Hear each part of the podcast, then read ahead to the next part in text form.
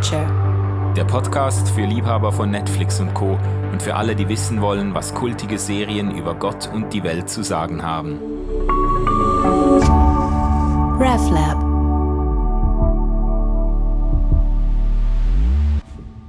Ganz herzlich willkommen einmal mehr, ihr Lieben, auf meinem Podcast Popcorn Culture. Wir haben wieder einen wunderbaren Gast in der Runde. Letztes Mal war ich bei ihm zu Hause im Keller und da haben wir schon wunderbare Gespräche aufgenommen. Jetzt sind wir technisch digital verbunden. Herzlich willkommen, Jakob J. Friedrichs. Ja, hallo, schön wieder dabei zu sein. Hm? Ein Freund aus dem Norden, könnte man sagen, zumindest von der Schweiz aus gesehen. Ähm, ich habe dich, äh, ich hab dich beim ersten Podcast äh, auf Popcorn Culture ausführlich vorgestellt. Ich sage jetzt mal so viel, du bist Du bist Musiker, du bist Buchautor, du bist Künstler, du bist Comedian, du bist ein postevangelikaler Kreativtheologe, ein erfolgreicher Podcaster. Also hört auch mal rein bei Hossa Talk und ihrem Künstler-Podcast Cobains Erben. Beide Podcasts machst du zusammen mit Gofi Miller. Und du bist vor allem das ist für diesen Podcast wichtig, ein Serien-Nerd der Extraklasse, ein Kenner der Popkultur und Filmwelt, jemand, der äh, vor dem ersten Gespräch, das ich mit dir geführt habe, hast du mir 50 Lieblingsserien durchgemailt. Da wusste ich, das ist Champions League. Ich verneige mich, Jay, vor deiner Expertise und ja. äh, Freue mich sehr, dich wieder dabei zu haben. Worüber sprechen wir denn heute? Ja, äh, nur kann ich noch mal kurz anmerken, das Schöne ist ja, dass, äh, dass wenn ich mal zu so einem Podcast eingeladen wäre, werde, wo es um Serien und solche Dinge gibt, geht, dass endlich mal all diese Stunden, die ich äh, mit Filmen und Serien verbringe, irgendwie auch eine Berechtigung finden. Genau, genau. Du kannst das, du kannst das ab jetzt als Arbeitszeit aufschreiben. Genau. Wenn ich das noch vergütet kriegen würde, das wäre nicht schlecht. Ja, äh, wir sprechen heute über The Walking Dead. Äh, eine wirklich ähm, sehr spannende, ja nun auch schon durchaus sehr bekannte äh, Zombie-Serie. Ja. Zombies. Also heute wird's ein bisschen gruselig. The Walking Dead. Kannst du mal so die, die grobe Idee der Serie? Das Ganze ist ja angewachsen inzwischen auf, ich glaube, auf zehn Staffeln. Die elfte ist in the making oder so. Genau. Ähm, also kannst du mal die grobe Idee der Serie skizzieren? Ja gut, also es ist quasi klassisches äh, Zombie-Apokalypsen-Interieur, also sozusagen. Ne? Es ist, äh, wir am Anfang lernen wir unseren Helden Rick Grimes kennen. Das ist so ein, das ist ein Polizist und so weiter. Und der wacht eines Morgens im Krankenhaus auf und stellt fest, die Welt um ihn herum hat sich komplett verändert. Äh, plötzlich äh, laufen überall Untote rum, die Menschen fressen und, äh, und nun versucht er sich sozusagen auf, äh, auf den Weg zu machen, äh, überhaupt erstmal rauszufinden, warum er, ist er überhaupt in diesem Krankenhaus, was ist da passiert und so weiter und so fort. Und dann versucht er natürlich lebende Menschen zu finden und, ähm, und irgendwann findet er tatsächlich dann eine Gruppe von Menschen und auch seinen, auch seinen Sohn und ähm, da äh, und die und die schließen sich zusammen als eine Art Gemeinschaft und äh, müssen nun eben versuchen zu überleben und in dieser neuen Situation wo es dann irgendwann auch nicht mehr nur um die Zombies geht, gegen die sie sich irgendwie wehren müssen, sondern auch um, auch gegen andere Menschen müssen sie sich wehren, die vagabundierend durch die Gegend ziehen und irgendwie plündern und ihnen das versuchen, streitig zu machen, was sie sich mühsam aufgebaut haben. Und äh, genau, also die Grundidee ist im Grunde, dass eines jeden Zombie-Films Menschen sind mit dem Tod konfrontiert und zwar mit einem, mit einer, mit einem ziemlich fiesen Tod, der ihn, ihm nach, ihm nachstellt und sie versucht aufzufressen. Und sobald sie sterben, lernen wir irgendwann, werden sie auch zu Zombies. Ne? So wie man das in den Zombie-Filmen kennt. Und eben nicht nur, wenn sie gebissen werden, sondern tatsächlich jeder, der stirbt, ähm, verwandelt sich in einen Zombie, in einen Untoten. Ja. Ja. ja. Also wir, wir, Gell, wir schauen jetzt auf zehn Jahre The Walking Dead zurück. Also die Serie ist 2010 gestartet mit der ersten Staffel und ziemlich im Jahrestakt ist eine neue Staffel veröffentlicht worden. Das Ganze läuft noch, soll aber eben äh, nächstes Jahr ein Ende finden, ein definitives Ende. Äh, du hast es schon angetönt, also so Zombie-Gemetzel, Untoten, Schlechtereien, das macht mal Spaß für so 90 Minuten oder auch für eine ganze äh, Staffel, Serienstaffel, aber für 10 Staffeln, für zig, zig Stunden, das Geheimnis der Serie muss irgendwie woanders liegen als in den Zombie-Schlachten, auch wenn die sicher sehr eindrücklich und muss man auch sagen, filmisch sehr, sehr beeindruckend und qualitativ hochwertig dargestellt sind. Aber das ist nicht, was die Zuschauerinnen und Zuschauer zehn Staffeln lange am Bildschirm hält. Nee, auf keinen Fall. Aber ich meine, man muss dazu sagen, ne, es ist, äh, ich glaube, als die Serie rauskam, äh, im, im Fernsehen, Ne? Also ich meine, das ist ja nun keine, nun kein Kinofilm, sondern eine Fernsehserie.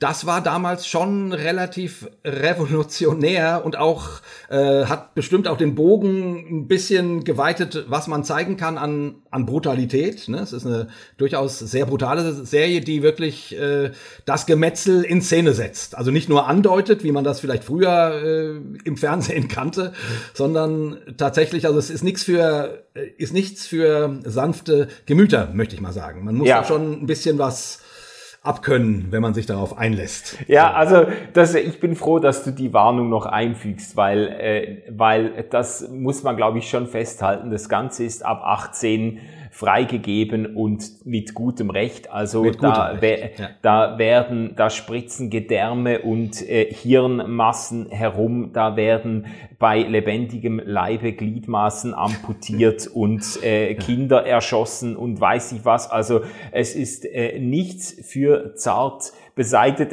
Ich muss auch ehrlich sagen, ich habe mir ja so angewöhnt, beim Serienschauen so ein bisschen zu knabbern, zu snacken, zu essen, so ein Bier und ein paar Nüsschen oder ein bisschen Käse oder was auch immer. Und mir ist also mehrmals der Appetit vergangen bei, bei The Walking Dead. Je nachdem, an welcher Stelle man sich gerade befindet, da bleibt einem die Salami im Munde stecken. Ja, also es ist keine fluffig leichte Unterhaltung, sondern es ist sehr spannend und wie gesagt äh, auch ganz schön brutal. Aber das eigentlich äh, Spannende, und das, darauf wolltest du ja hinaus, glaube ich, ist, ich würde sagen, wie in jeder, in jedem guten Apokalypse-Film oder in, in, in jedem, in jedem guten, äh, in jeder guten Serie dieses Genres geht es nicht in Wirklichkeit um die Zombies sondern es geht um die Menschen, mit denen wir die Zeit verbringen, die wir kennenlernen, deren Schicksal wir ähm, verfolgen und, äh, und um sie bangen ähm, und um deren Entwicklung, wie sie sich in dieser furchtbaren Situation, ähm, wie sie sich dem gegenüber verhalten, wie sie sich eben dann tatsächlich auch als Menschen entwickeln und vor allen Dingen bei The, bei The Walking Dead eben, wie sie als Gemeinschaft miteinander ähm, leben und zusammenwachsen und ihre Konflikte bewältigen, dann eben auch tatsächlich mit den noch Lebenden die Konflikte bewältigen. Und da hast du dann plötzlich äh, äh Kriegsszenarien, weil da verschiedene, nennen wir sie mal Stämme, gegeneinander antreten. Und drumherum laufen Zombies und, äh, und metzeln Menschen nieder. Und du denkst, das war, ihr, äh, Habt ihr nicht genug Pro Probleme? Ähm, habt ihr nicht äh, einen Feind, der euch äh, das Leben trachtet? Jetzt schlachtet ihr euch noch gegenseitig ab, um, keine Ahnung, die Macht zu haben, um äh, die bessere Behausung äh, zu kriegen und, und, und, und, und. Also im Grunde ist das ja das wahre Leben. Ne? Jeder Mensch ist bedroht vom, vom Tod. Wir schließen uns als Gemeinschaften, als Gesellschaften zusammen, äh, als Familien und so weiter und versuchen das Beste draus zu machen aus unserem Leben. Ja, und dann führen wir Kriege und äh, äh, gegen andere lebende Menschen, obwohl unsere Zeit begrenzt ist. Ne? Also ich sehe das ein bisschen auch als ein Sinnbild äh, ähm, ähm, auf das wahre Leben. Das ist natürlich eine ein extremes Sinnbild, weil sich darin dann auch die Dinge besonders zuspitzen und du äh, als Charakter, also als Mensch, der daran der dem gegenübersteht, natürlich anders wachsen musst, als wenn das so unser normales Leben ist, wo du, keine Ahnung, morgens zur Arbeit fährst und abends wieder nach Hause kommst und weißt, ja, überall lauert der Tod. Weil der lauert ja, ja. ja überall. Ja, also da hast du jetzt schon eine ganz starke Übertragungsleistung gemacht. Und ich glaube, das, ist, das sind auch die Fragen, die uns jetzt in dem Gespräch dann beschäftigen werden. Also nicht so sehr äh, der Horroraspekt des Ganzen, sondern eigentlich eher diese, dieses Setting, das Menschen in einer Extremsituation beim nackten Überleben zeigt und ein Stück weit hervorholen will, was uns ausmacht und was vielleicht in uns noch schlummert und so weiter. Ähm, ich mache vielleicht kurz eine Klammer auf zum Anfang noch, weil, äh, weil The Walking Dead ja eigentlich nur das bekannteste und erfolgreichste Format eines ganzen Genres ist, das sich in den letzten Jahren äh, immer größerer Beliebtheit erfreut, also diese ganze apokalyptischen Serienformate. Man spricht sogar in der in der Film- und auch Buchwelt von einem äh, Apocalyptic Turn, also von einer apokalyptischen Wende. Und das ist wirklich auf Netflix und anderen Portalen ist das sichtbar und spürbar. Das ist unglaublich, wie viele äh, äh, Zombie-Serien, wie viele apokalyptische Serien es gibt, die eigentlich alle so nach diesem Muster gestrickt sind. Was passiert, wenn Menschen in einer Extremsituation auf sich gestellt sind, wenn es keinen Staat mehr gibt, keine zivilisierenden Einrichtungen und Institutionen, keine Kontrollinstanzen, keine Polizei, kein Militär, keine Kirche und so weiter.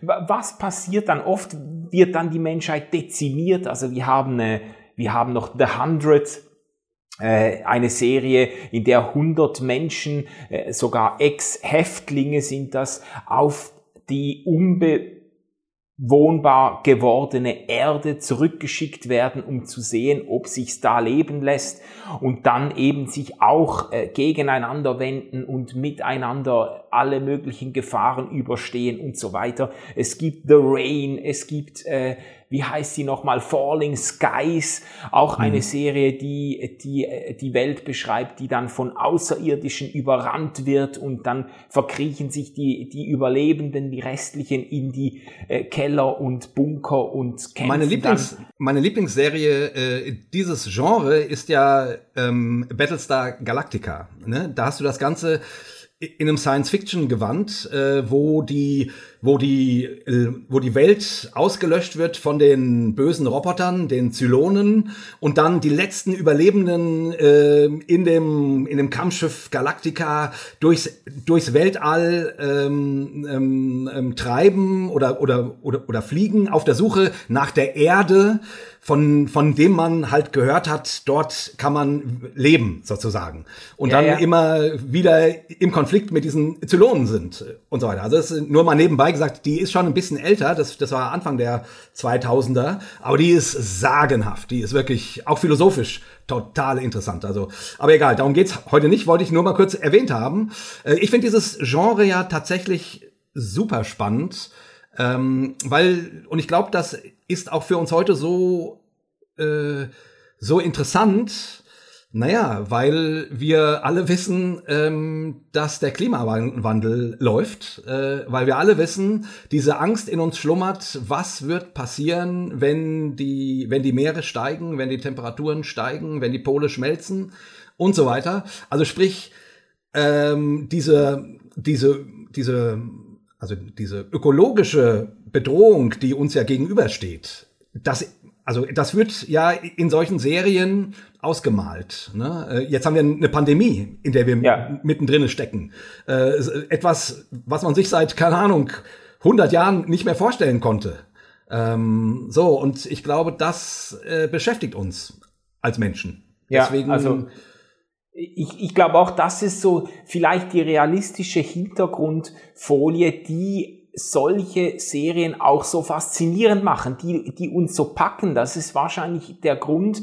Natürlich, es, es ist auch spannend, es ist auch gruselig, es ist auch äh, thrillermäßig und so, aber doch der Erfolg dieses Genres. Ich meine, The Walking Dead, die haben Hunderte von Millionen umgesetzt. Also äh, da gab es ja eine Klage der Produzenten gegen das Netzwerk, weil sie fanden, sie würden zu wenig bezahlt. Und da ging es um, ein, um eine Summe von einer Milliarde, die eben äh, das Netzwerk äh, den Produzenten hätte im Nachhinein auszahlen sollen. Also das ist ein, eine Wahnsinnsgeldmaschinerie auch, die etwas zeigt von der Popularität solcher Serien und dieses Settings. Also irgendwie ist es für uns als Menschen saumäßig spannend, anderen zuzusehen, einer kleinen dezimierten Gruppe unter Überlebensbedingungen zuzusehen und quasi dieses Experiment mitzuverfolgen, was passiert, wenn so eine Handvoll Leute auf sich allein gestellt sind. Ja. Genau, wenn die Zivilisation wegbricht. Ja, ja. ja, und das ist, und eben jetzt Klimaerwärmung oder so eine Pandemie, äh, das sind jetzt so ganz reale Szenarien, in denen man dann merkt, ah ja, äh, jenseits von Zombies und Untoten und fleischfressenden Monstern, äh, das ist eigentlich eine Bedrohungslage, die, in der wir uns auch wiederfinden. Ja. Genau. Ähm, äh, lass uns mal einsteigen und lass uns mal, mh, hm, Lass uns mal über Hoffnung sprechen. Also ich habe das Gefühl, Hoffnung ist ein ganz zentrales Motiv in der Serie. Ich habe zwar von einem Autor gelesen, der, es gibt ja auch eine, eine ganze Reihe von Büchern zu The Walking Dead, die Philosophie von The Walking Dead und so weiter. Also das wurde auch in die Richtung ausgeschlachtet oder eben reflektiert. Man kann vielleicht noch kurz erwähnen, äh, dass das ist ja ursprünglich eine Comic Verfilmung. Ne? Also es ist eine, es ist eine Comic-Reihe, äh, so ähm, ähm, Graphic no Novels, ähm, die, die, äh, wie heißt der Autor nochmal? Kirkman heißt er. Richtig, genau.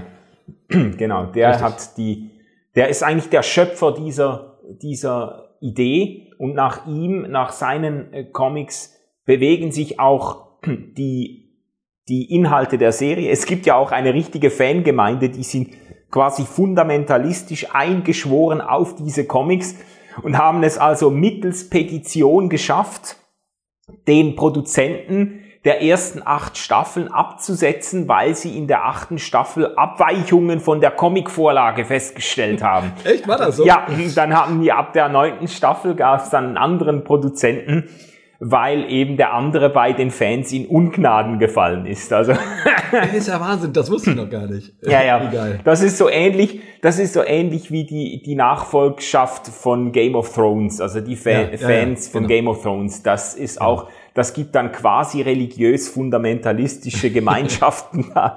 ja, aber Zurück zum Thema Hoffnung. Also ich glaube, das ist ein Motiv, das ganz, ganz prominent ist in der Serie. Die, die Ausgangslage ist absolut hoffnungslos oder absolut devastating, äh, äh, zur, äh, äh, verzweifelnd.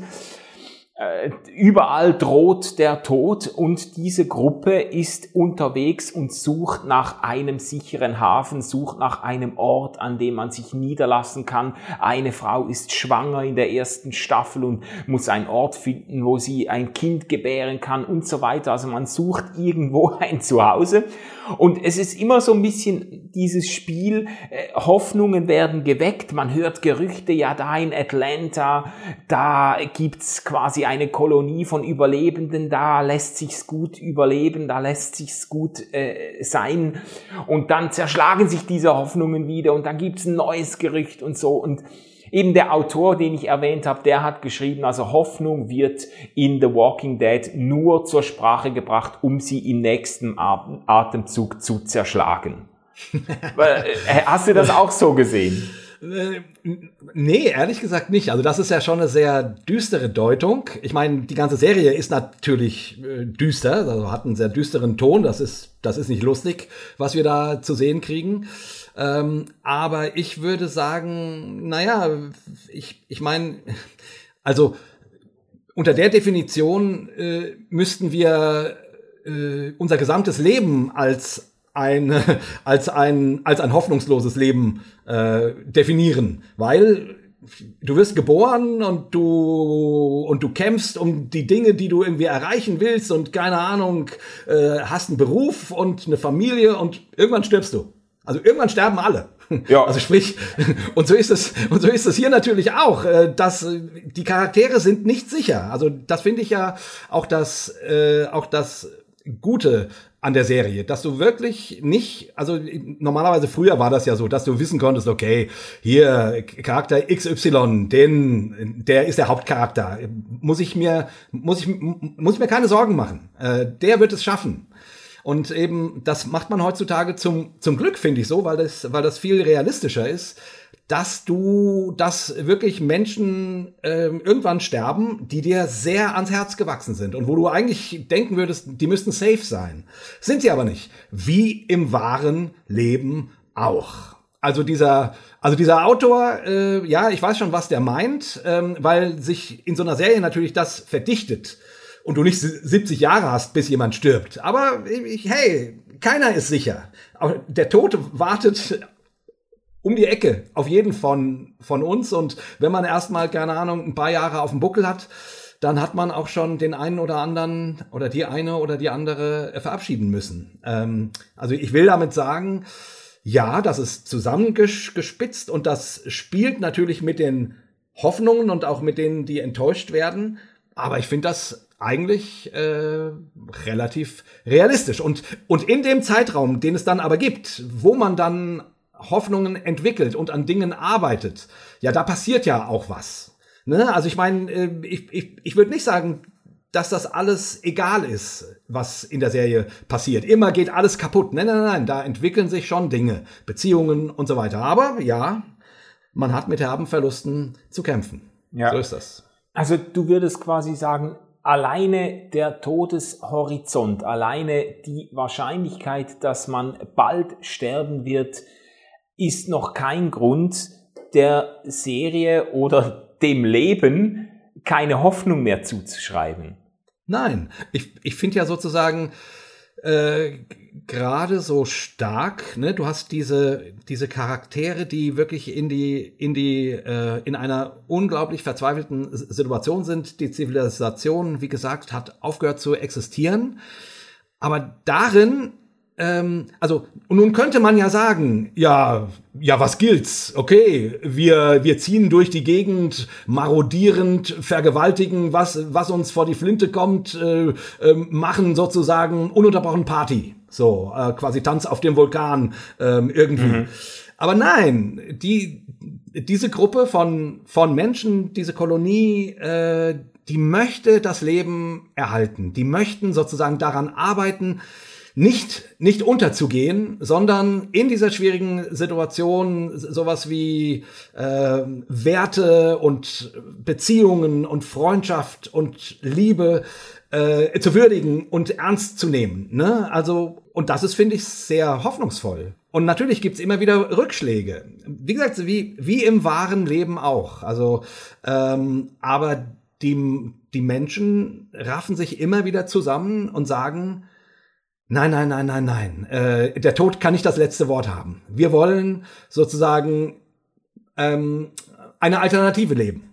Ne? Wir wollen sozusagen in, in, diesem, in dieser schrecklichen Situation zeigen, dass wir immer noch Menschen sind und dass wir menschlich sind und dass wir zueinander stehen und dass wir versuchen, auch wenn das Vertrauen schwierig ist, äh, ne, ähm, ähm, auch zu anderen äh, Tribes und so weiter, das Vertrauen schwierig ist, aber wir wollen daran arbeiten, dass das irgendwie funktioniert. Wie gesagt, also ich finde, das lässt sich schon alles sehr, sehr gut auf das normale Leben übertragen und äh, darin, ne, das ist ja, das ist ja ein Existenzkampf ähm, entwickelt die Serie immer wieder Hoffnungsvolles. Und da finde ich das Urteil dann zu, zu, äh, zu harsch. Ähm, ja. Also ob das Leben äh, nicht letzten Endes genau das hat. Also unser aller Hoffnungen werden immer mal wieder enttäuscht und wir müssen damit lernen, umzugehen und irgendwie äh, unserem Leben eine neue Richtung geben unter Umständen und die Dinge neu angehen. Und die Frage ist, wie gesagt, lassen wir uns davon überrollen oder machen wir weiter?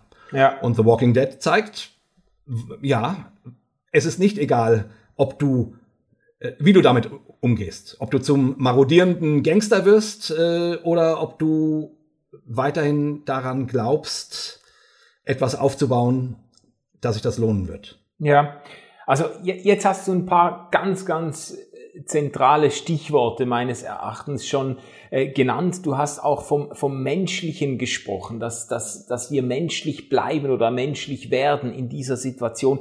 Darum dreht sich ja eigentlich der ganze, der ganze Plot. Und das Interessante, was du jetzt zum Schluss auch angetönt hast, es gibt eben Veränderungen der Charaktere. Das ist übrigens nur kurze Klammer, das ist auch eine Parallele zu Game of Thrones. Also äh, bei, bei Game of Thrones hast du ja auch dieses Phänomen, dass dir die liebgewordenen Figuren plötzlich wegsterben und du stehst auf in deinem, äh, in deinem Wohnzimmer und denkst, ja, das ist jetzt aber nicht wahr, den können die doch nicht sterben lassen. Und das geht bei The Walking Dead auch so. Und das zweite eben, die Entwicklungen der Charaktere, dass Leute, die, die, die in einer ganz bestimmten Weise zum Beispiel ganz sanftmütig und friedliebend vorgestellt, eingeführt werden, sich im Verlaufe der Staffeln dann zu blutrünstigen Zombiejägern entwickeln und so. Also du hast diese Verwandlungen und ich finde das noch spannend, weil so in, in der zweiten Staffel, glaube ich, oder in der dritten,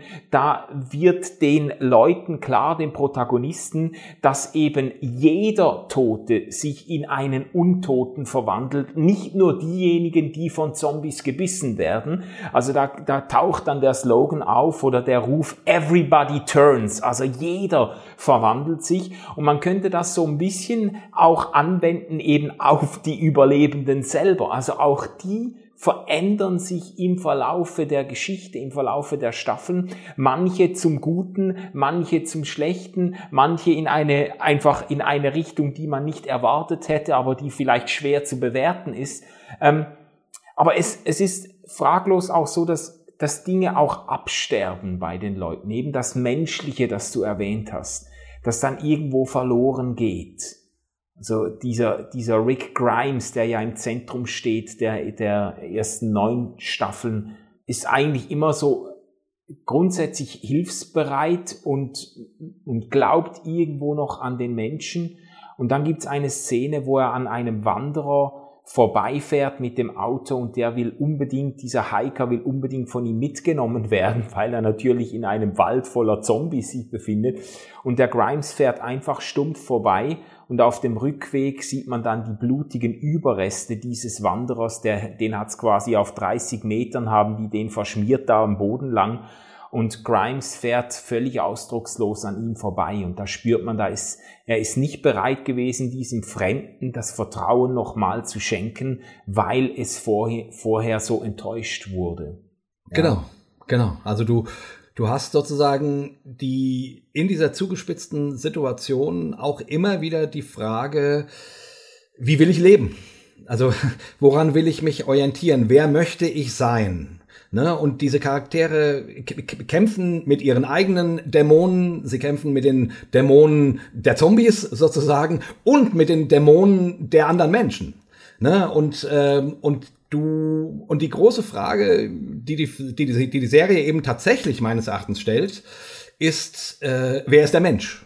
Also wie ähm, oder oder oder zugespitzt gesagt, die, die die Serie an uns stellt, an uns die Zuschauer, ähm, nicht nur, wie würdest du dich verhalten, sondern wer bist du?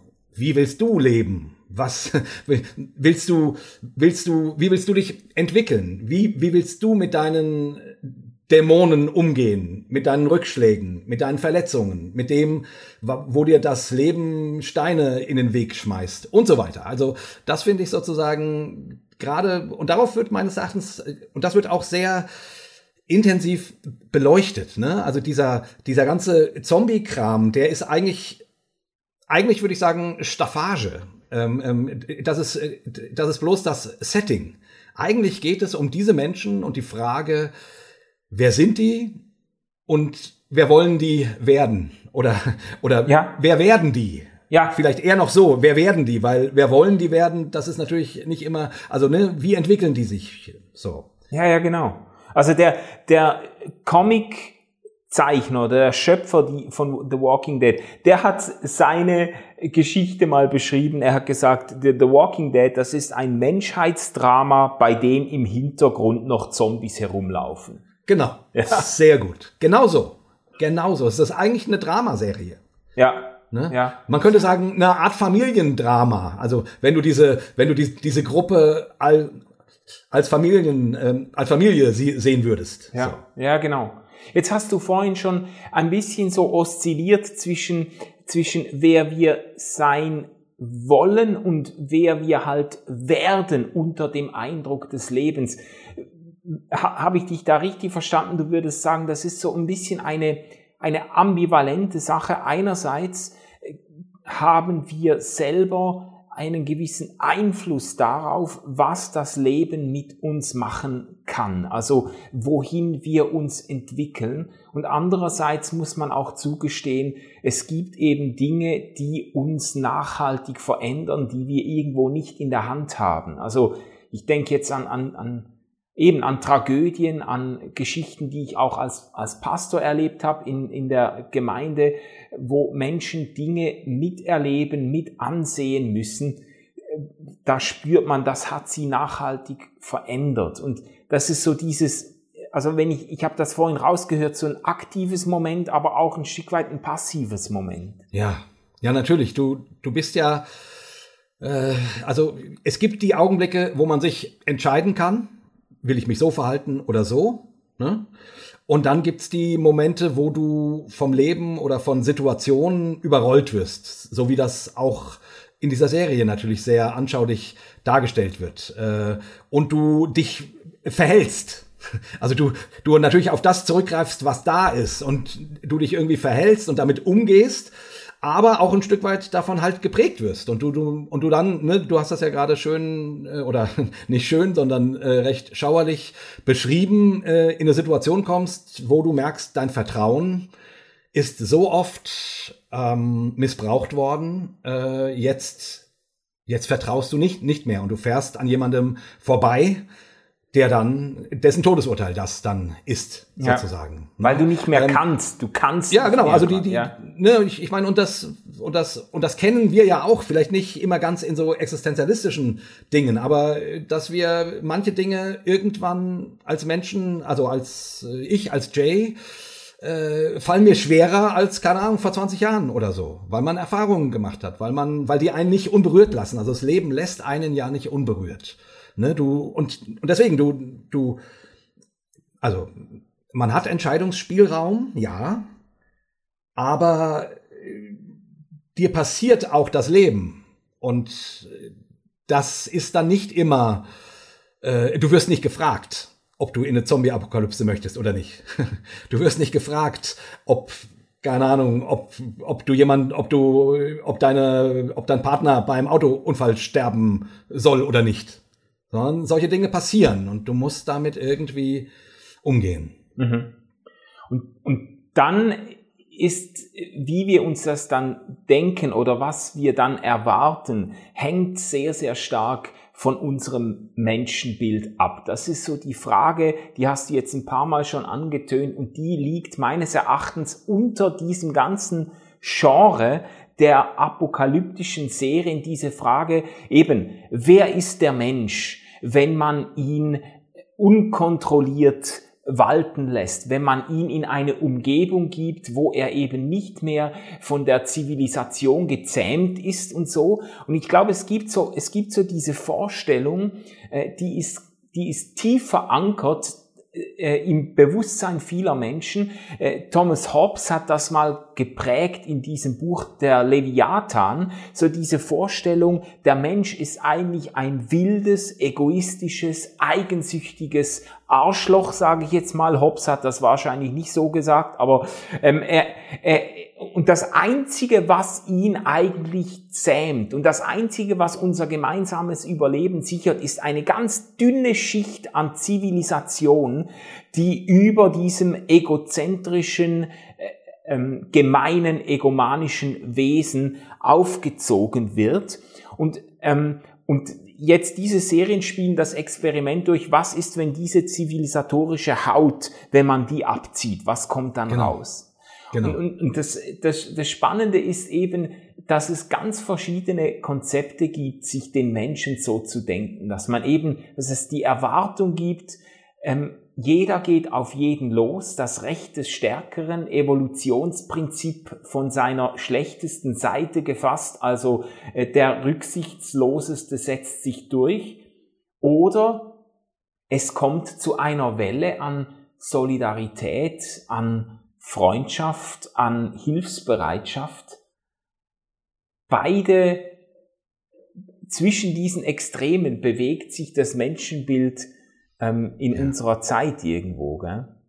Ja, und ich meine, du hast ja sozusagen, also ich, ich würde auch tatsächlich sagen, irgendwie ist an beidem irgendwie was dran. So, ne? Ich meine, es gibt ja auch die, auch die ganz realistische Erfahrung, dass, keine Ahnung, äh, Trauma Menschen verrohen lässt. Ne? Es gibt ja diese, diese Kriegsgeschichten, ne? wo, dann, wo dann Soldaten wirklich äh, im Blutrausch äh, äh, eben tatsächlich vergewaltigende, äh, wie vergewaltigende Horden durch die Gegend ziehen und, und, und sie kennen keine Grenzen mehr, nichts. Da wird niedergemetzelt, was vor die Flinte kommt und so weiter. Und du dann, keine Ahnung, äh, später äh, diese Menschen sich fragen, was war da mit mir los? Ich, ja. ich, ne, also alles ist weggebrochen. Und nun, nun, nun, nun würde jemand wie, wie Hobbes wahrscheinlich sagen, äh, ja, da ist das wahre Ich durchgebrochen. Ich, das würde ich nicht so sehen. Also ich, ich würde sagen, äh, da ist ganz viel Trauma passiert und da ist ganz viel Not und man muss sich irgendwie dicht machen und schützen und und das äh, und alles von sich fernhalten und dann und dann zählt plötzlich nur noch das Recht des Stärkeren, ne? dass du äh, um das nackte Überleben kämpfst und und, und sagst, ist, ist jetzt alles egal, äh, ich ich nehme ich nehme mit, was ich kann und ich baller nieder, wen ich niederballern kann. So, ja. also ich glaube, die Dimension darf man nicht vergessen. Die beantwortet jetzt noch nicht deine Frage sozusagen, ähm, ist der Mensch gut oder schlecht? Aber, äh, aber das ist zumindest eine Dimension, die da, äh, denke ich, ganz dick mit reinspielt und die zumindest auch erklärt, also ist wirklich nur die Zivilisation das Einzige, was den Menschen daran hält? Oder von mir aus der Glaube oder irgendwie sowas. Äh, manchmal hört man so Predigten, die dann sagen, ja, und äh, ähm, wenn die Menschen keinen Gott mehr haben, dann haben sie auch keine Moral mehr. Und dann ist irgendwie so die Vorstellung da, dass sobald jemand quasi den Glauben verlässt, äh, er dann plötzlich eben eben zu einem marodierenden Tier wird, was nur noch egoistisch ist. Und die meisten Atheisten oder Menschen, die mal Christen waren oder Gläubige waren und dann Atheisten werden, sagen immer, äh, nö, Nö. Ja. Nö. Ich, ich, ne, also ich meine, also das ist, ist manchmal mir ein bisschen zu einfach erklärt. Nur die Gesellschaft oder oder nur die Religion, nur die Moral äh, hält sozusagen das Tier äh, im Käfig. Ja, ja. Also und, und da ist ja eben so wie du das vorhin gesagt hast, da ist ja dann immer noch die Vorstellung am Werk, der Mensch an und für sich, wer der Mensch im Wirklichen ist, zutiefst ist, das ist etwas, wovor einem nur grauen kann. Und, und äh, da eben in Krieg, wenn die vergewaltigenden und mordenden Horden umgehen, da wird deutlich, was der Mensch an und für sich wäre.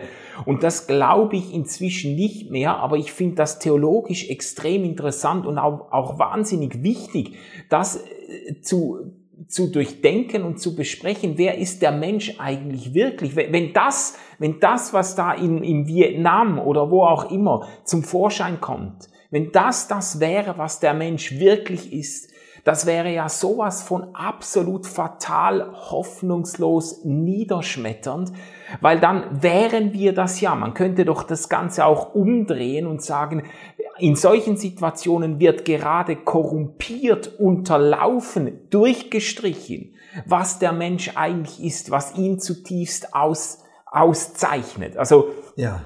Ich lese gerade ein Buch von Rutger Breckmann, das, das für mich jetzt wahnsinnig hilfreich geworden ist, weil ich ein bisschen mit diesem auch unter theologischen oder ich sage jetzt mal unter christlich, kirchlich sozialisierten Bedingungen äh, mit einem recht negativen Menschenbild aufgewachsen bin. Und, das, und, und der Autor Rutger Breckmann, das ist so dieser junge Blonde, der äh, in die Medien gekommen ist, als er in Davos am Weltwirtschaftsforum den Reichen und Mächtigen die Kappe gewaschen hat, äh, der hat dieses Buch eben mit dem Anliegen geschrieben, zu zeigen, auch empirisch nachzuweisen, sozialpsychologisch und so weiter, dass der Grundimpuls des Menschen eben ein guter, ein empathischer, ein wohltätiger, ein solidarischer Impuls ist.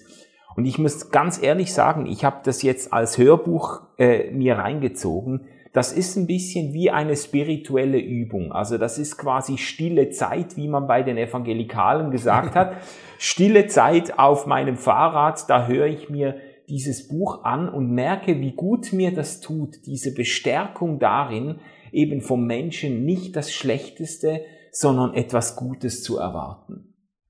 Ja, ich, ich würde sagen, also, hm, also ich persönlich äh, habe da, glaube ich, so eine, so eine Zwischenposition irgendwie. Also ich, ich, ich, ich kenne genau dieses, dieses sehr negative äh, Menschenbild, was es gerade äh, in bestimmten Christ, christlichen Kreisen gibt, auch sehr gut. Das hat auch meinem Leben wirklich sehr geschadet, möchte ich mal sagen. Ne? Da so dieser ähm, Satz von von Paulus: es, es gibt keinen, der Gutes tut, auch nicht einen. So, ne, das drückt das deutlich aus und das wird auch von auch von diesen auch von manchen christlichen Kreisen eben auch sehr betont, um deutlich zu machen, warum Jesus Christus sterben musste. Ne? Also weil der Mensch so verroht ist, äh, dass der kann sich nicht selbst erlösen, er muss erlöst werden. Ähm, und die und da, da muss man sagen, also es, also es gibt sozusagen, wenn man aus gläubiger Perspektive guckt, kann man schon äh, ähm, ähm, ähm, Gründe finden, warum man diese äh, dieser Ansicht ist. Mhm. Äh, ich ich, äh, ich finde, Jesus selber äh, geht aber mit den Menschen ganz anders um. Also ich finde, Jesus selber, äh, da, siehst, da sieht man nicht diese, dieses ganz finstere Menschenbild, sondern der traut denen was zu. Ja. Keine Ahnung, da ist, der, da ist die Ehebrecherin, die er vor der Steinigung bewahrt und danach sagt er zu ihr, ja, geh nach Hause und mach's nicht wieder. Also der, der, der glaubt daran, dass die, dass die was besser machen kann. So. Der, der ruft diesen Zolleinnehmer, der auf dem Baum sitzt, ja, den Zachäus und sagt, hey, komm mal runter, ich will, ich will mit dir essen. Und, und die äh, Zolleinnehmer damals waren, waren die verrufenen Menschen, so. Und dann geht er mit dem nach Hause und isst mit dem und irgendwann kommt dieser Zachäus auf die Idee und sagt, boah, ich habe in meinem Leben eine Menge Scheiß gemacht. Ich, ich will das, ich will das besser machen. Ich will das ausbügeln. Ja. So und und also ähm, also Jesus sieht die Möglichkeit und das finde ich sieht man immer wieder. Also der der der der geht nicht davon aus, dass der Mensch nichts Gutes tun könnte, glaube ich. Für mich ist das, was Paulus da beschreibt, das ist für mich so eine Art hm, dogmatischer Unterton. Aber der sagt, äh, also wenn man den zu sehr betont, dieses, äh, es ist keiner, der Gutes tut, auch nicht einer, alle sind abgewichen, ne? ähm, jeder ist verdorben.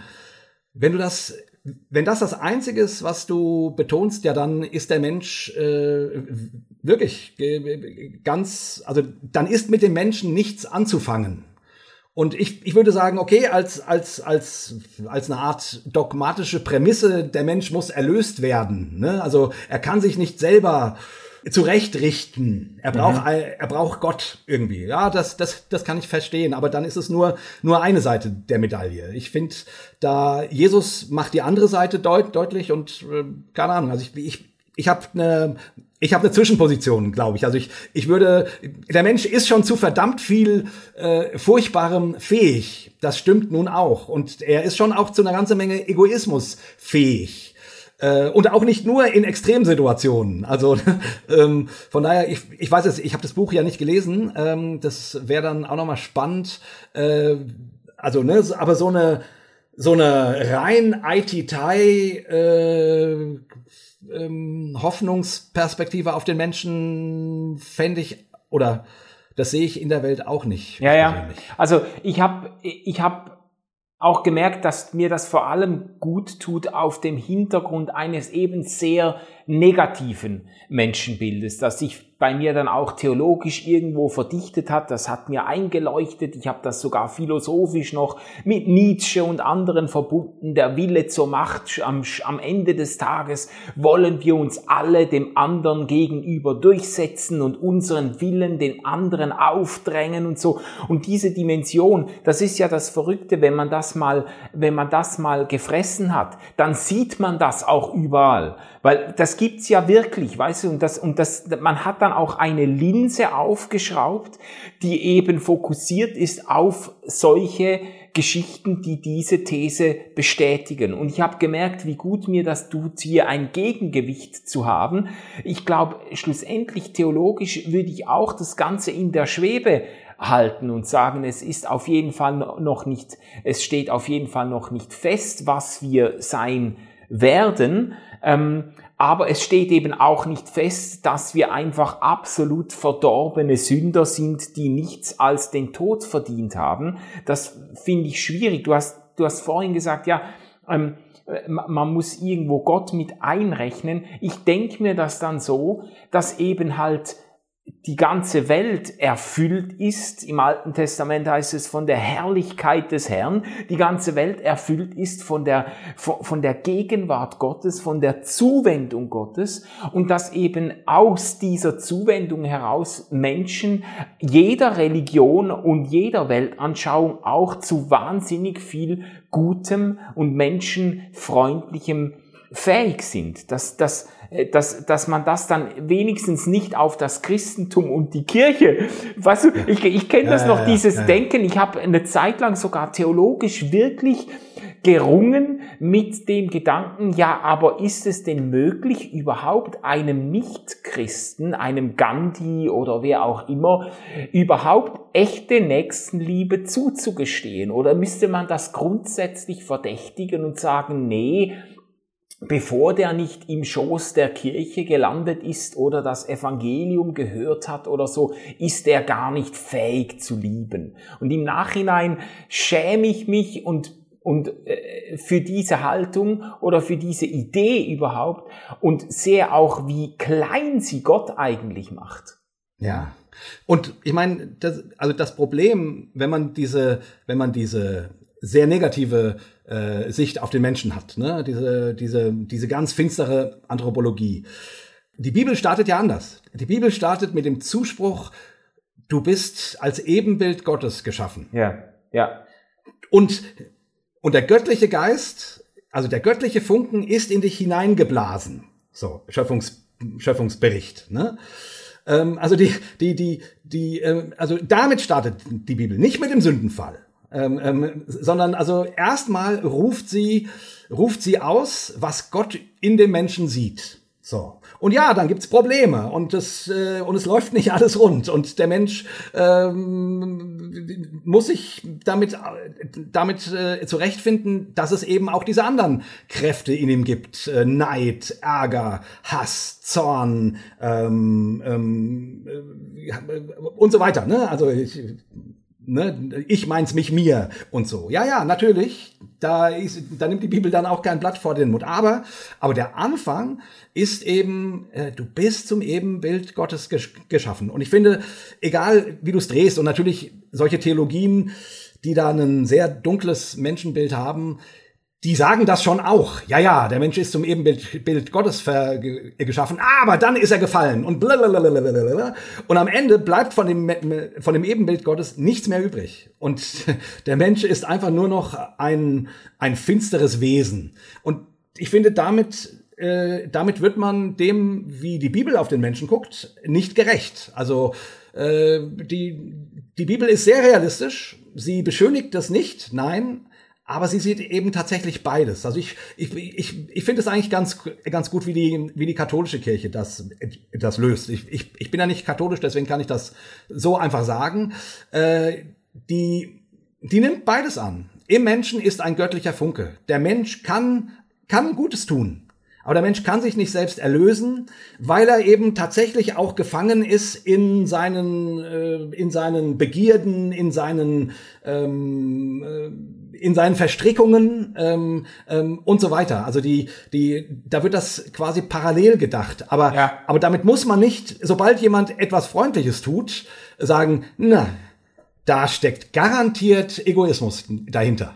Ja, ja. So. Ja, eben. Oder, äh, also man muss Menschen ja, man muss Menschen nicht ständig was unterstellen, was du mit diesem negativen Menschenbild äh, eigentlich eigentlich machen musst. Genau, das ist das Problem, dass dann diese, diese Perspektive oder diese Sicht der Verdächtigung des anderen so Einzug hält und dass man dann eigentlich dem, dem anderen nicht wirklich etwas Gutes zutraut. Und letztlich, also ich, ich finde das auch gut, diese, sage jetzt mal, diese Polarität, aber ich denke, man muss sie, man muss sie 90 Grad drehen. Man muss, man muss sagen können, das Gute, das Gott ebenbildliche, das ähm, empathische, das muss grundlegender sein als das andere, weil äh, sonst geht ja auch die ganze Sündentheologie nicht mehr auf. Wenn wir einfach Sünder sind, Punkt. Wenn quasi, wenn das das tiefste, wesentlichste ist, was es über uns zu sagen gibt, ja, dann, äh, dann, dann würden wir ja in der Veränderung oder in der Erlösung oder was, wie die Kirche das auch immer genannt hat, würden wir ja quasi von unserem eigentlichen Wesen entfernt. Wir würden ja vergewaltigt quasi zu Menschen, die etwas werden, was sie eigentlich gar nicht sind. Und das ist ja eine ganz furchtbare äh, äh Vorstellung. Also man, man muss doch sagen können, dass die Gegenwart Gottes uns mehr zu den Menschen macht, die wir im Gedanken äh, Gottes sind und nicht äh, uns quasi irgendwie umstülpt und äh, gegen unser eigentliches verdorbenes Wesen uns umprogrammiert oder so. Das wäre ja auch eine ganz kranke Vorstellung. Ja. ja, ganz genau, ganz genau. Und also dieser Satz, äh, da ist keiner, der Gutes tut, auch nicht einer. Der mag als dogmatischer Unterbau äh, irgendwie seine Berechtigung haben, aber der kann einfach nicht also das Leben ist noch mal anders. Da gibt es Dinge, die helfen und es gibt Dinge, die zerstören. Und es gibt Dinge, die die machen heil oder die trösten und es gibt Dinge, die die zerfetzen.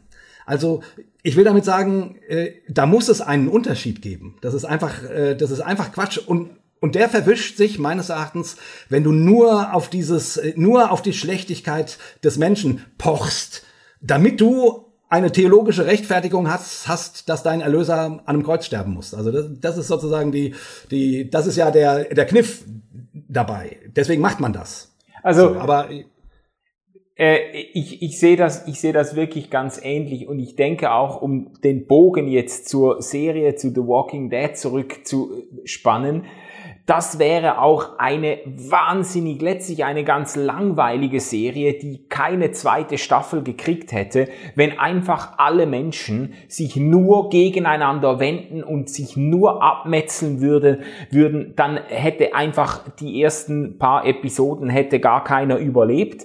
Und das wäre auch nicht spannend. Das Spannende ist ja, dass es Freundschaften, Gemeinschaften gibt, dass man Vertrauen wagt und es dann bereut vielleicht, dass man vertraut hat, weil sich der andere als ein Feind erwiesen hat, aber dass es sich dann auch wieder bestätigt, weil man die Familie erweitern konnte um ganz wertvolle Menschen, dass man, also diese ganzen Spannungen ergeben sich ja nur daraus, dass der Mensch, dass die beteiligten Protagonisten eben nicht nur verdorben, schlecht und egoistisch sind, sondern eben auch Solidarität suchen, auch empathisch sich zeigen, auch sich für andere sogar aufopfern. Es gibt ganz viele äh, Szenen, in denen deutlich wird, dass Menschen sogar bereit sind, für andere ihr Leben zu riskieren und ihr Leben genau. hinzugeben.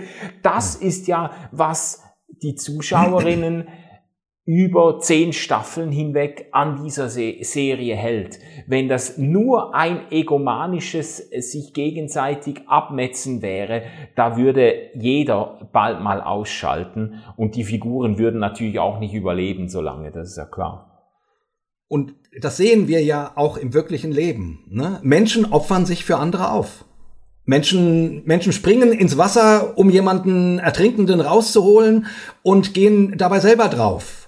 Ähm, Menschen äh, schützen ihre Kinder ähm, und so weiter. Also die, die, die, es ist ja, es gibt im Menschen auch dieses für den anderen. Das gibt es. Ja. Definitiv. Und das ist nicht anerzogen oder quasi von der Zivilisation in dich, äh, auf dich draufgelegt, sondern das gibt's, glaube ich, auch als Impuls. Ähm, das gibt es auch als Impuls. Ähm, ähm, oder wenn dir jemand erzählt, was ihm Schlimmes widerfahren ist, dass du Mitgefühl hast. Das gibt es ja, das gibt es doch nicht nur bei Christen. Das gibt es doch allgemein bei allen Menschen. Ja. Ähm, nicht immer. Ja, manche Leute sagen, du erzähl mir keinen Scheiß oder, oder tu nur so. Ja, das gibt's alles.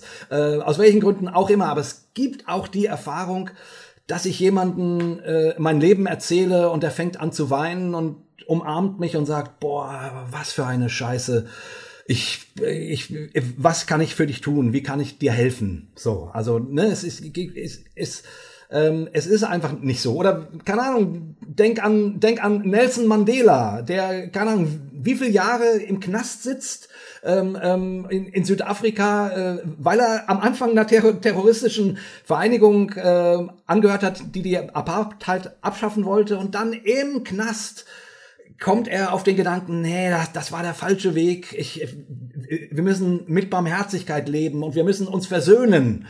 Und dann, und nach, nach wahnsinnig vielen Jahren kommt er da raus und, äh, und wird der Präsident. Und dann setzt er das um und die Apartheid verliert. Also dieses, dieses System, was Menschen klein macht, nur weil sie, nur weil sie Schwarze sind, äh, was Menschen die, die Lebenschancen raubt und den Atem nimmt, wird überwunden. Ja. Es wird überwunden und es wird und es und es, wär, und es werden Situationen ge geschaffen, wo wo Versöhnung möglich gemacht wird. Das gelingt nicht immer, weil das Leben messy ist, keine Frage und das kann auch nicht jeder immer. Aber ich will damit nur sagen, du, du, du hast diese Beispiele, wo Menschen ähm, einen anderen Weg einschlagen und dann sozusagen ähm, ähm, ganz heilsam sind. Ja, ja. Und ich glaube, das, das hat sich eigentlich, wenn man ein bisschen rau rauszoomt, hat sich das in der Corona-Krise auch wieder gezeigt. Auch wenn ich befürchte, dass medial die Geschichten ins Zentrum gestellt werden oder Schlagzeilen machen, wo Leute ähm, Hamsterkäufe tätigen, wo Leute sich die Augen auskratzen über irgendwelchen Klopapierpackungen und so weiter. Das geht dann viral, das macht dann Schlagzeilen. Aber ähm, der Rutger Bregmann, der hat auch in einem Interview gesagt, auf jeden Hamsterkauf kommen tausend Pflegerinnen und Pfleger, die sich den Arsch aufreißen in den Spitälern. Also ähm, ich, ich glaube, viele Geschichten werden nicht erzählt, Geschichten der Solidarität Solidarität und der Empathie und der Nächstenliebe, die uns eigentlich sehr viel näher sind als diese impulsiven äh, eben Hamsterkäufe oder diese egomanischen Anfälle, wo man das Gefühl hat, jetzt spitzt sich die Lage zu, jetzt ist jeder auf sich selbst gestellt. So. Ja, und, und zum Beispiel, ich meine, nimm doch einfach, also wir als Gesellschaft haben die Entscheidung getroffen, wir müssen, so gut es geht, die Menschen schützen. Wir müssen dafür sorgen, dass die Sorge tragen, dass die, dass die Krankenhäuser nicht überbelegt sind. Ja. Man sieht ja gerade in, in den Indien, wie, wie, das, wie das aussehen kann. Wenn die Krankenhäuser so voll sind, dass die Menschen keine Betten mehr kriegen und dann jämmerlich verrecken müssen. Das ist ja furchtbar. Und ich sag mal so, also wir haben uns als Gesellschaft entschlossen und dafür zahlen wir dann einen hohen Preis ähm, ähm, aber, aber das haben wir ja gemacht, weil wir füreinander sind. Also, ne, es ist, es ist ja, also die, die, die, ich denke dann immer, naja, gut, wenn die Leute sagen, ja, so viele Leute sind doch gar nicht gestorben durch Corona. Und dann und dann guckst du zurück äh, zu den anderen Epidemien, spanische Grippe oder so, wo die Menschen wie die Fliegen gestorben sind. Heute wissen wir mehr, wie man damit umgeht. Und wir haben danach gehandelt. Und wie gesagt, das hat seinen Preis. Hat seinen echt hohen Preis. Aber zumindest kommen wir einigermaßen, und, und du sagst es, ne, die Pfleger, die sich den Arsch aufreißen und so weiter. Also, aber, aber dahinter steht doch, dass wir also, dass wir füreinander einstehen wollen, dass wir sozusagen nicht wollen, dass nur die Stärksten oder die Reichen überleben, die sich leisten können, keine Ahnung, sich äh, in Quarantäne zu begeben äh, oder in äh, abzuschotten oder wie auch immer, ähm, ähm, sondern so. Also ich ich ich finde, ich, ich sehe das auch so. Die die Pandemie zeigt im Positiven, wozu Menschen, äh, was Menschen auch können. Ja, ja, sehr schön. Also jetzt haben wir es geschafft, in einer Diskussion über eine Zombie-Serie im apokalyptischen Horizont das Gute im Menschen stark zu machen und Hoffnung zu wecken für die Menschheit in Krisensituationen. Das ist doch schon mal was. Ähm, Jay, hast du noch ein Wort für interessierte Zuhörerinnen und Zuhörer. Wem würdest du die Serie ans Herz legen und warum? ja, äh, das ist eine gute Frage. Ich, ich habe erst noch einen anderen Gedanken, den ich noch kurz nennen wollte, weil immerhin äh, beschäftigen wir uns mit einer apokalyptischen Serie. Mit, mit, mit einer Serie, die, die den, äh, du hast das vorhin ja schön beschrieben, die, die, die sozusagen die Welt am Rand des Abgrunds zu, zugespitzt darstellt. Und ähm, ich finde sozusagen nochmal darauf zurückgreifend, warum diese Serien so beliebt sind. Weil in uns allen die Angst schlummert, dass das äh, schöne Kreuzfahrtschiff, auf dem wir hier trällernd uns bewegen, irgendwann äh, sich nicht mehr so trällernd bewegen könnte, mhm. weil die, weil die Welt unter Umständen auf einen Abgrund zufährt. Und jetzt muss man dazu aber auch sagen, das ist ja auch eine, auch eine sehr, sehr alte Angst. Also zu jedem Millenniumswechsel äh, kommen die apokalyptischen äh, Propheten aus ihren Löchern. ähm, ähm, sobald irgendwelche, irgendwelche schlimmen Dinge passieren, ne, Seuchen im Mittelalter oder wie auch immer, also die äh, kommen immer, das Ende ist nah, die Welt geht unter. Und das ist ja auch ein Thema, was es auch in der Bibel gibt.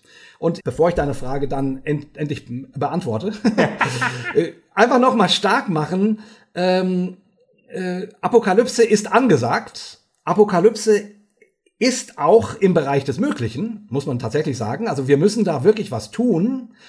Aber äh, ich glaube, die Bibel möchte eigentlich mit dem apokalyptischen Bild. Ne? Es kommt die Stunde Null, es, es kommt der, der Tag des Herrn, es kommt das letzte Gericht die will eigentlich Hoffnung machen. Also die, die, die will nicht sagen, Leute, die Welt geht unter, äh, zieht euch ins Kloster zurück, sondern die will, die will sagen, ja, äh, Dinge werden, sind nicht immer leicht, aber es kommt der Tag, wo wo in dieser Welt, ne, die Toten werden auferstehen, also die, die, die, die christlich-jüdische Auferstehungshoffnung ist ja eine diesseitige, das ist keine jenseitige, das ist eine, eine, eine für diese Welt, wo, wo in dieser Welt die Dinge zurechtgebracht werden.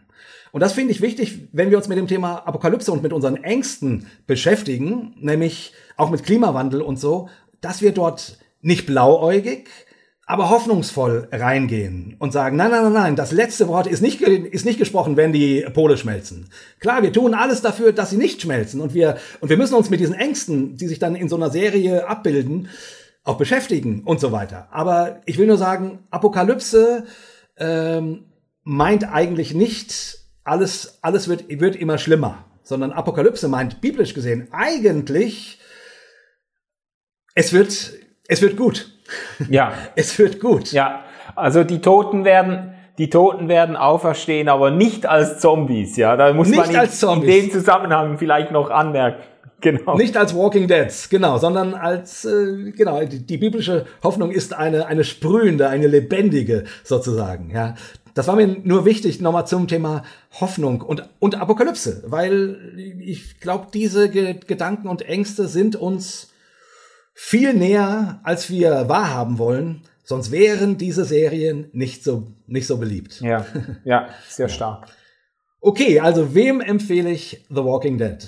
Ähm, allen, die allen, die, wie gesagt, nicht ganz zart beseitet sind und die, und die Interesse daran haben, ähm, mitzuerleben, wie Menschen sich in extremen Situationen, wie Menschen darum kämpfen, ihr Menschsein nicht zu verlieren. So. Und das ist sehr spannend, das ist sehr effektvoll, das ist wirklich äh, cineastisch fantastisch gemacht, mit, mit tollen Bildern, mit tollen, mit toller Musik, super, ähm, super Szenen.